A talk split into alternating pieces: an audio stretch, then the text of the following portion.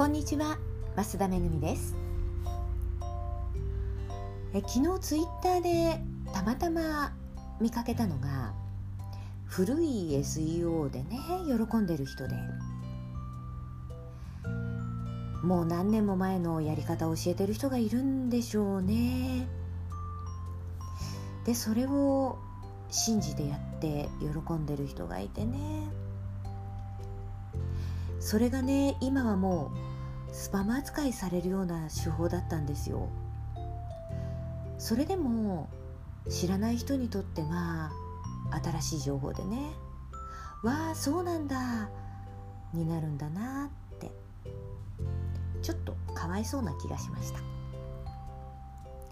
新しい情報を知るって大事ですよね。まあ3,000文字とか非リンクとかについては、えー、先月ね Google の中の人に聞いてきた情報をお伝えした通りです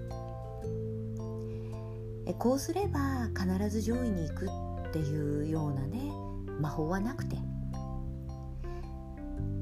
調べている人の役に立つ情報をコンテンツにしていくっていう努力なんですよね。えー、前置きが長くなりましたが今日は今朝見た、えー、Google のミューラーさんっていう人が、まあ、動画について話をしていたことに関する記事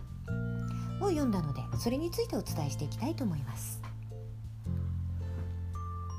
えミューラーさんは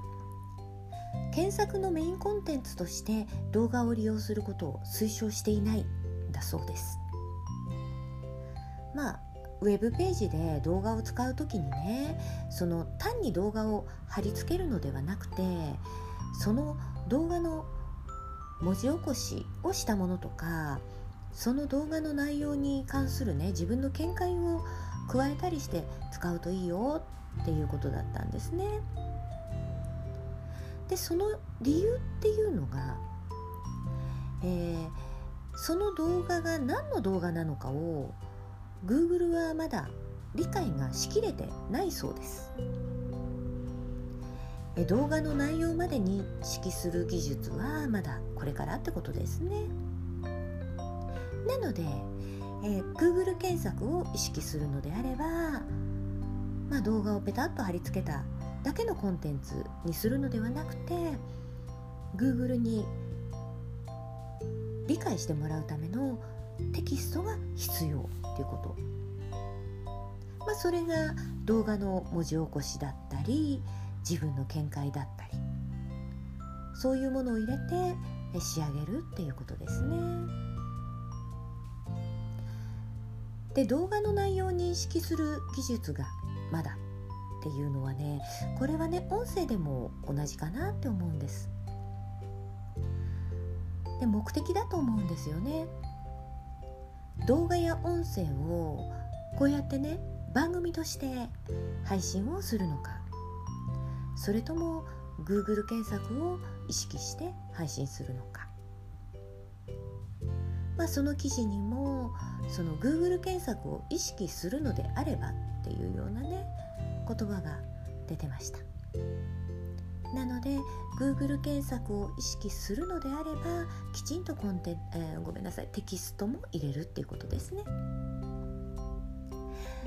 でねこれ画像も同じなんですよね。